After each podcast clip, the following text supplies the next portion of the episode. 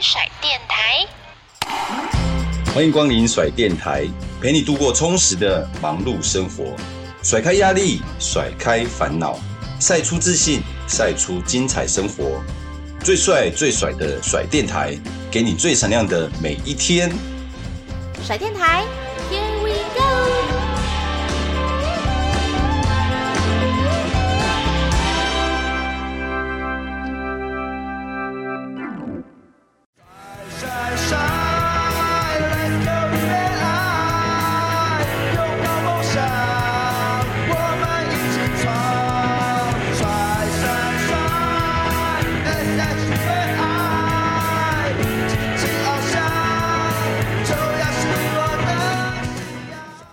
其实再带回来，我们就是在刚刚就是有讲到了，包含到就是很多就是萝莉经历的这些的故事啊。那呃，我觉得书中有一段让我也蛮印象深刻的是，萝莉有曾经在某个篇章有提到说，呃，因为球员之间他们彼此之间一定会就是互动嘛，那所以彼此的一些观察一定很深入。那其实他有段时期就有觉得说，其实台湾的有些球员的可能警觉心不太够这一块，所以我还蛮。蛮想要请问一下，就是萝莉说，可以跟我们要形容一下这个大概具体的描述是怎么样的一个感觉？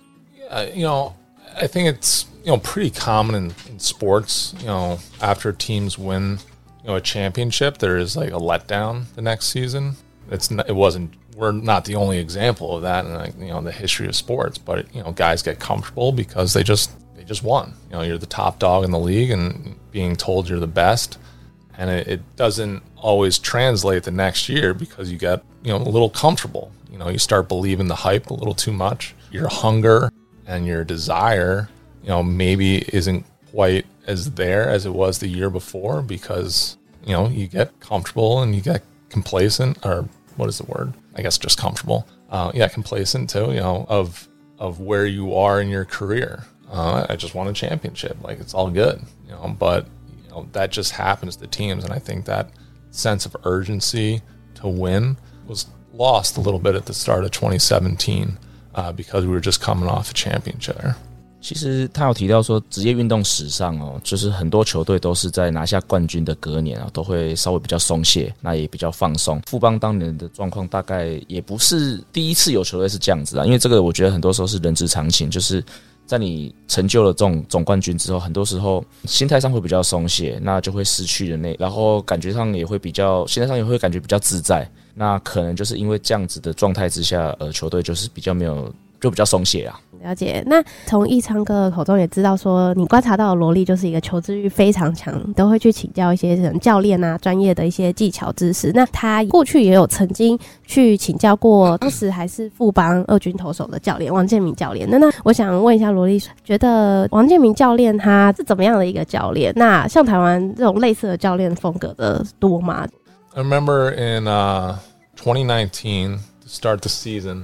I just like I couldn't figure it out. Like there's been a bunch of times in my career when you know I'm I'm pitching or like starting a season out, and I know I'm just not where I want to be as a pitcher, and I I was having a hard time trying to figure it out that spring training. Um, I mean, even if you kind of look at my start to that season, it, it was it wasn't good. I think the first two starts, I just you know, I just wasn't very good, and it kind of dated back in spring training as well. And I had multiple conversations with Chien-Ming Wang about mechanics and like kind of what he saw me doing. And, you know, I remember talking about, you know, my, I call it like your strike foot. It's, it's the foot that lands.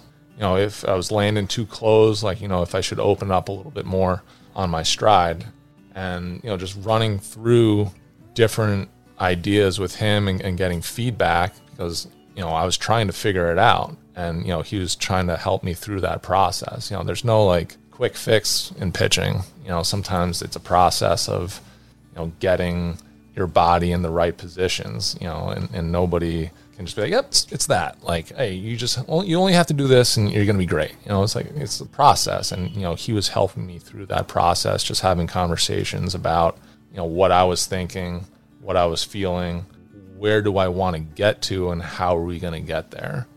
二零一九年春训的时候，就是 罗莉在他的投球机制上面，跟他的投球状态是有陷入一段呃低潮。那那个时候他也想要针对他的投球机制去做一些调整，然后特别是他有提到他在胯部，然后前脚踩下去的那个位置，然后，他可能觉得他踩的比较封闭，那他也只要想说是不是要踩开一点点，包括这个部分。那在这个过程中，其实。他常常就会去有任何想法，他都会去找王建民教练。那也是希望王建民教练给他一些这个反馈。那他有提到说，这一切的这个过程，其实这种调整投球机制这个过程啊，它就是一个过程，它并不是说哦，我只要哦做一个改变，然后明天就会修好。它这就是一个慢慢需要时间累积的过程。那在这这个过程中，其实王建民一直给他很多的这个修正，给他很多的意见跟很多的这个调整，这样。所以说，当时的那个过程，那个王建民是给他很多的帮助。其实我们知道说，罗力身为就前几天，他才就是以这个第一位本土球员的身份来进行一人次的投球嘛？可以请罗力帮我们回忆一下这个活动的意义，跟这一次回来台湾参加这个活动的感想。It was it was pretty amazing, you know. Um, the fact that you know I was able to reach that point in my career where um, you know I'd, I'd spent so much time here, and um, you know I reached a service time level to allow me to be counted as a Taiwanese player, I think is something that's very special. You know, the fact that, you know, Fuban kind of started championing that rule like a couple years ago is also really special because that kind of tells me like I was the type of player and person that, you know, they wanted to fight for. And, um, you know, I think that's something that is pretty amazing, you know, that I, I had that relationship with them and they thought that much of me to kind of, you know, no pun intended, like go to bat for me, you know, and fight for me to have that rule put in place. And so it was like a culmination of a lot of hard work and, you know, desire and love of baseball and get to that. And it kind of all came together on Saturday and got to throw to one batter, shall we? And, and that's it. 所以对他来说，当然是一个很令人惊艳的一个过程啊，特别是会让他回想到他在台湾这么长久的时间嘛，那会会想到这一中间的一些过程，然后所有发生的事情。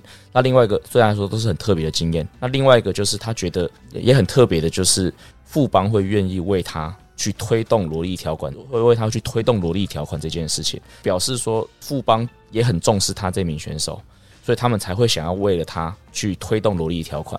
所以对于富邦愿意做这件事情，他觉得也是非常对他来说有很特殊的意义。嗯，提到萝莉条款，我也想问易昌哥，你自己觉得萝莉条款对于中华职棒整个的生态的影响，跟就不只是他这位球员，当然是对后面的所有的洋将的一个规定嘛？那你觉得这个条款的影响是什么？我觉得萝莉条款的促成哦，会让中华职棒去球团去检视他们跟洋将的合作模式跟合作关系，特别是说以往啊。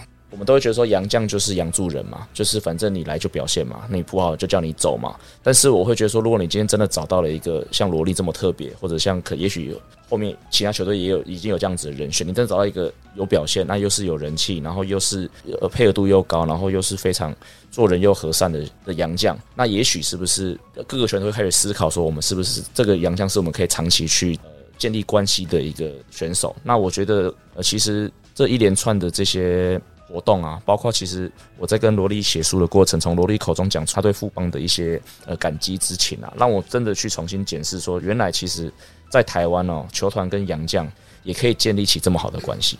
而且我觉得，特别是除了就是这个条款的呃行使哈，对于职棒的意义来讲，那其实我觉得这本书也带给我们很多，就是除了看到呃更多罗莉她的棒球的故事之外，其实里面有很多大家特别讨论到的部分，就是像是在二零二零年，对，那时候洪一中总教练就是执掌的时候，呃，罗莉在书中也有提到说，在体能训练的部分，那他自己是觉得对选手的负荷量是比较大的，那他自己是怎么样？看待那个时候，特别是跟教练的磨合。I mean, I think everybody knows at this point, like, I just I disagree with that style of training, baseball.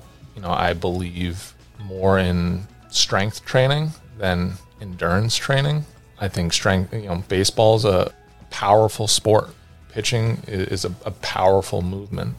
You know, hitting is a powerful movement, and you need strength. You be extremely strong. You know, look, look at around the world. You know, the best players in the world are, are big, strong dudes. You know, they don't they don't go run for four hours a day. They they strength train, you know, and they get powerful. that's his style, and I, you know, it's okay. Like I feel like he disagrees with my style, and that's fine. You know, I disagree with his style, and, and it's okay to disagree. It's totally okay. But I'm just in the camp of strength training, and and he's in the camp of long distance, you know, endurance training.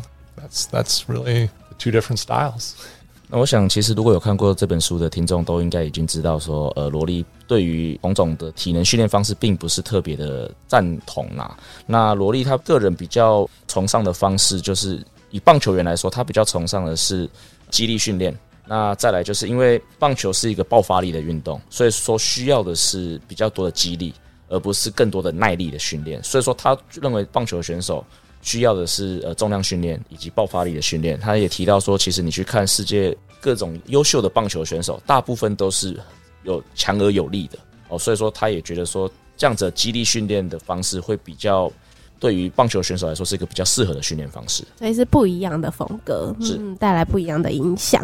连续洪总的话题啦，其实里面也是有讲到，像有一段就是他说洪总曾经就是把球队可能失利这样子的责任给直接呃有一点是归咎到罗伊身上。那罗力他后续有去了解为什么会有这样子的言论出来，或者是了解相关的事情。I mean, I think if you go back to that season and, and towards the end of the year when I I really struggled my last four or five starts, I think I was always extremely honest. You know, when giving like interviews to like the media, I think I was always extremely honest, you know, to myself, and I'd always try and be accountable for how I pitched. And you know, at the time, I'll, I'll say now, like I stunk. You know, I, that was a bad stretch in my career. It was probably the worst stretch in my career in the CPBL easily. And I, I said it back then, and you know, I yeah, I, I let the team down for sure. I, I take absolute ownership of not performing the way I should have. I just always, not always at the time, and kind of still do. I, I thought the timing of his comments were, he chose that time to say that to the team, and it is what it is, I guess. You know, I just, that kind of confused me. Like he never, ever really talked to me. Um, and then for him to kind of come out and say that in a team meeting right after we got eliminated from the playoffs, you know, he chose that time purposefully for whatever reason that is. I don't know. I'm not. I don't know. you know. Do you want uh, to know? Do you want to know the reason why? Do I want? Mm. Uh, probably because he was upset at me. you know, like he, you know, people counted on me, and, and I understand that. Like I said, I, I, hold myself accountable for everything, and you know, I, I, did. I still feel like you know, I, I did let the team down at that time because I, I pitched horribly. Um, but I just, I guess, I just never really understood why he chose that time um, instead of just kind of talking to me in, in private, uh, which is fine. You know, that's his decision to do that, and you know, I moved forward with it, and yeah, let it go. yeah, you know, like he chose that, and I okay, I took it. I I, under, I get, you know, I get that uh, he felt that way, and you know, it is it is at this point. 其实罗力他的他的生涯，他一直是一位很诚实，而且是一位很负责任的选手。所以说他自己其实也知道，说在那一年的最后一个月，应该是他在终止生涯中间投的最糟糕的一段时间。这件事情他很清楚，那他也很清楚，以球队对他的期待，他的确是让球队的人失望了，也让这个球队可能没有办法表现得这么好。这个部分他其实他自己很清楚。那他比较无法理解的部分是。洪总怎么会在那个时间点，而且是在一个比较公开的场合，去当众做出这样子的言论？哦，这是罗力自己本身比较没有办法去理解的部分，因为他会希望，他当然会比较希望说是在一个私底下的场合，去以教练的身份去给罗力一些有建设性的指教，觉得这个会是这个可能是罗莉个人会认为是比较合适的方式。虽然他现在也还不知道原因，然后也觉得啊，就是过去了。对，不过他现在他也有提到，其实他就是 move on，就是这个都是，是一切都是过去，就是就像他之前也在访也提到，这就是曾经发生过的事情。对，嗯，而且其实球员他难免就会面对到啦，就是要跟很多位这个总教练搭配的过程啊。那请问罗莉是怎么样看待现在富邦的这个邱昌荣总教练的一个风格，跟他对他的一个评价是怎么样？Cho. I, I like uh, manager Cho. You know, he treated me well, and I feel like we had a good relationship, and still do have a good relationship. Where you know, he's last year, you know, when I got called up, he still trusted me to go out and pitch well, and you know, give our team an opportunity to win games. And Um, I think he does a, a nice job of getting to know his players, you know, and communicating with them. And last year, you know, he would ask me, "Hey, how's your family doing? How you feeling?" You know, just checking in, uh, which I think goes a long way. You know, especially for foreign players because you're in a foreign place and you know you never know what's kind of going on. And uh, just just having a manager, you know, hey, how you doing? How's it going? I think goes a long way. 对，他其实也蛮喜欢邱总的，那他也觉得邱总是一，他也觉得邱总在去年跟他建立了一个蛮好的关系，即使到现在，他觉得跟他跟邱总也是有个非常不错的关系。那他有提到说， 他觉得邱总是一个很懂得去关心、去了解他的选手的一个总教练哦，特别提到说，呃，去年。我在队上的时候，其实邱总都不时会去问候，就是包括他，他个人怎么样，甚至去问说：“哎，你的家人最近好不好？”那这个部分其实对于一个在异乡打拼的一个外国人来说，其实是一个很动人的举动啦，因为。一个人在外嘛，啊，总是周边的人关心这个部分，其实让他其实真的觉得是有一个蛮好的感受，暖心，对，很暖心的举动。是，那一堂哥，你身为就是罗伊身边算是很亲近的朋友啊，你怎么样看待他在就是职棒创下了那么多的荣耀跟记录？那也包含了他除了就是成为了这个条款的就罗力条款嘛，那还有包含像就要背号隐退啊等等的这些，还有他过去打下了这么多的光荣事迹，你你觉得哪一个里程碑对他来讲是非常的珍贵？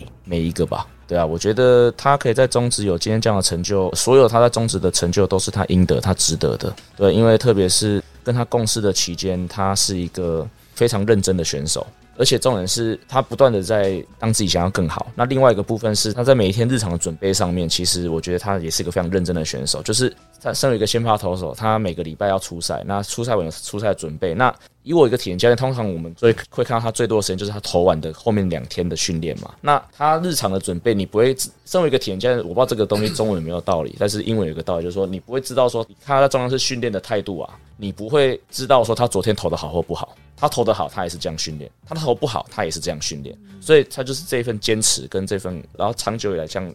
持之以恒这样做下去，我觉得让他在中职有这样成就，其实呃，他值得所有的这些成就。那特别是在罗莉隐退之后啊，我们可以看到，就是他有提到说，因为疫情的关系啦，所以有提前了这个隐退的规划。那呃，如果没有这个影响的话，他们预计什么时候？本来预计的时间表就是说要退下这个球员的身份，这样。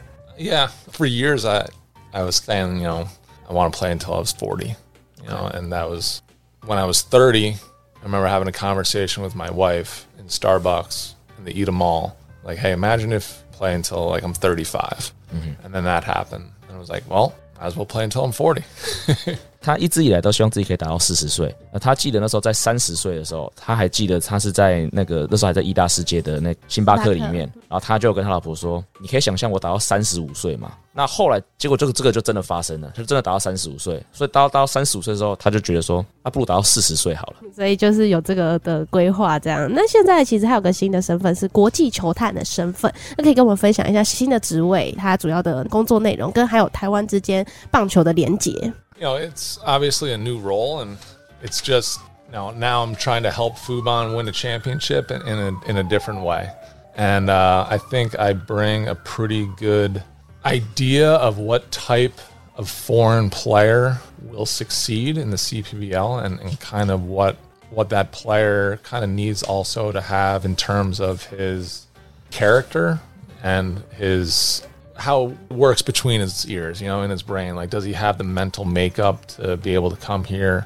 and understand he's in a foreign country and things are different? You're not in the US. And can you be a guest in a foreign country and be able to succeed playing baseball? 那当然，现在就是新的身份嘛，然后也是就是用不同的方式去帮助富邦去赢得冠军嘛。那 现在这个新的身份，他对于他来说，他觉得他可以去帮富邦找出不只是球技上，另外就是在心态上，以及这个适合呃在海外打拼、适合在台湾这个联盟打拼的球员，他可以，他觉得他有办法去找出符合这样子的条件的选手，然后让他们能够有机会来到台湾打球。嗯，那会固定回来台湾吗？Now, would you be making regular visits to Taiwan? That's a good question. you know, I'm anticipating like I don't know, at least once a year. I would imagine coming back to Taiwan. You know, I would be completely happy with that. you know, so but that I guess has, hasn't really been discussed, like in terms of how many times or when I'll be make, you know making my way back here. 球团这边是还没有具体的跟他讨论到说到到底要是不是会固定的要来台湾这个行程。不过他自己可以预期或期待说，大概也许 会有机会一年会至少要来台湾一次。那这个对他来说，其实每次来台湾有机会可以来台湾，他都会非常期待。是好，那最后一个问题先问奕长哥，就是关于这本新书的推出，那最后有没有想要跟我们的听众啊，或者是读者们说，就是这本书你觉得大家可以从中获得到收获，那跟意义，可以跟我们大家做个推荐？我觉得哦，这本书书名取得非常的好，这边就是要巴结一下我们的这个出版商，我们的编辑，也十年一遇嘛，对啊，就副标啦。副标取得很好，因为十年一遇的萝莉传奇。因为我觉得萝莉真的在中华之邦是个非常特别的存在。就是我这两三年来，因为我这两三年来。只有两次以观众的身份走进新庄棒球场，一次就是去年他退休，一次就是对去年他隐退，一次就是就是他的号码正式被挂在球场上。所以我近两年来两次进到新庄棒球场的观众席都是为了萝莉。对，那所以说萝莉在中华职棒真是非常特别的存在。那毫无疑问，我认为他就是呃中华职棒要说十年，应该是现在三十年来成就最多的洋将。那甚至我觉得。如果说以本土来说的话，我觉得你要把它排到前十，我觉得都是我们都可以去，这个都是可以被讨论的。所以这就是我觉得，那这本书就是他的故事。那我觉得，就是我觉得光是萝莉这个人，他成就这么多东西，他的故事一定是非常精彩。那最后一个问题，当然就是邀请我们的萝莉也跟我们的所有台湾喜爱他的，不管是球迷、读者、听众们，最后有什么样的感谢的话，然后可以来跟我们的球迷朋友们说。you know, thank you. You know, Shay Shay Ni. Honestly, like coming over here, I guess, you know, almost 11 years ago now, I, I would have never have dreamed, know, I would A, be having a book. I, would have been accepted the way I've been accepted, you know, by the fans, by teammates, by an organization uh, like Fuban. And, you know, how would I have ever have known that this would all happen? You know, and for it to happen is, you know, I, I still have a hard time believing it, you know, because it's just not what I ever expected. And um, I am really honored and humbled and uh, thankful for how everything turned out here in Taiwan in the CPBL uh, with Fubon. And, you know, I have so much to be thankful for. 当然，就是感谢所有这边的一切哦。那当然，十一年前他来到台湾的时候，他完全他做梦也不会想到说，哦，这边会有这么多这么多人这样接受他，然后包括他的队友，包括每位球迷朋友。 那对于这所发生这十一年所发生的一切哦，他就是满满的感激，满满的荣幸。那最后还是感谢所有人。好，那最后可以请萝莉跟我们最后的那个招牌立后，然后跟我们做个 ending。立后，我是萝莉。Thank you，好，那我们再一次感谢萝莉跟我们的江一长一长哥来到我们的甩电台，谢谢，谢谢，谢谢。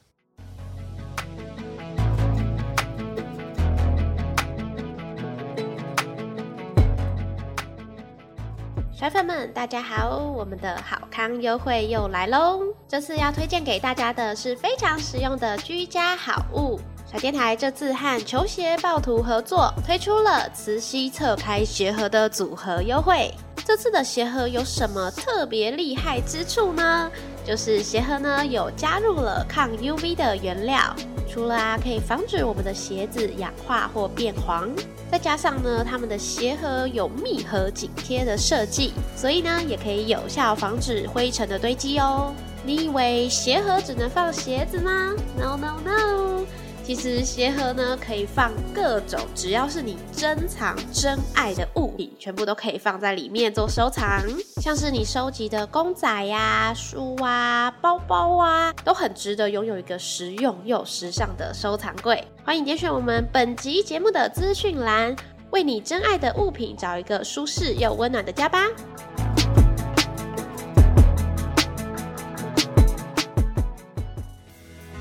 希望灌溉长大，一起见证发芽。信心开创，关心渴望，人生新的赛场。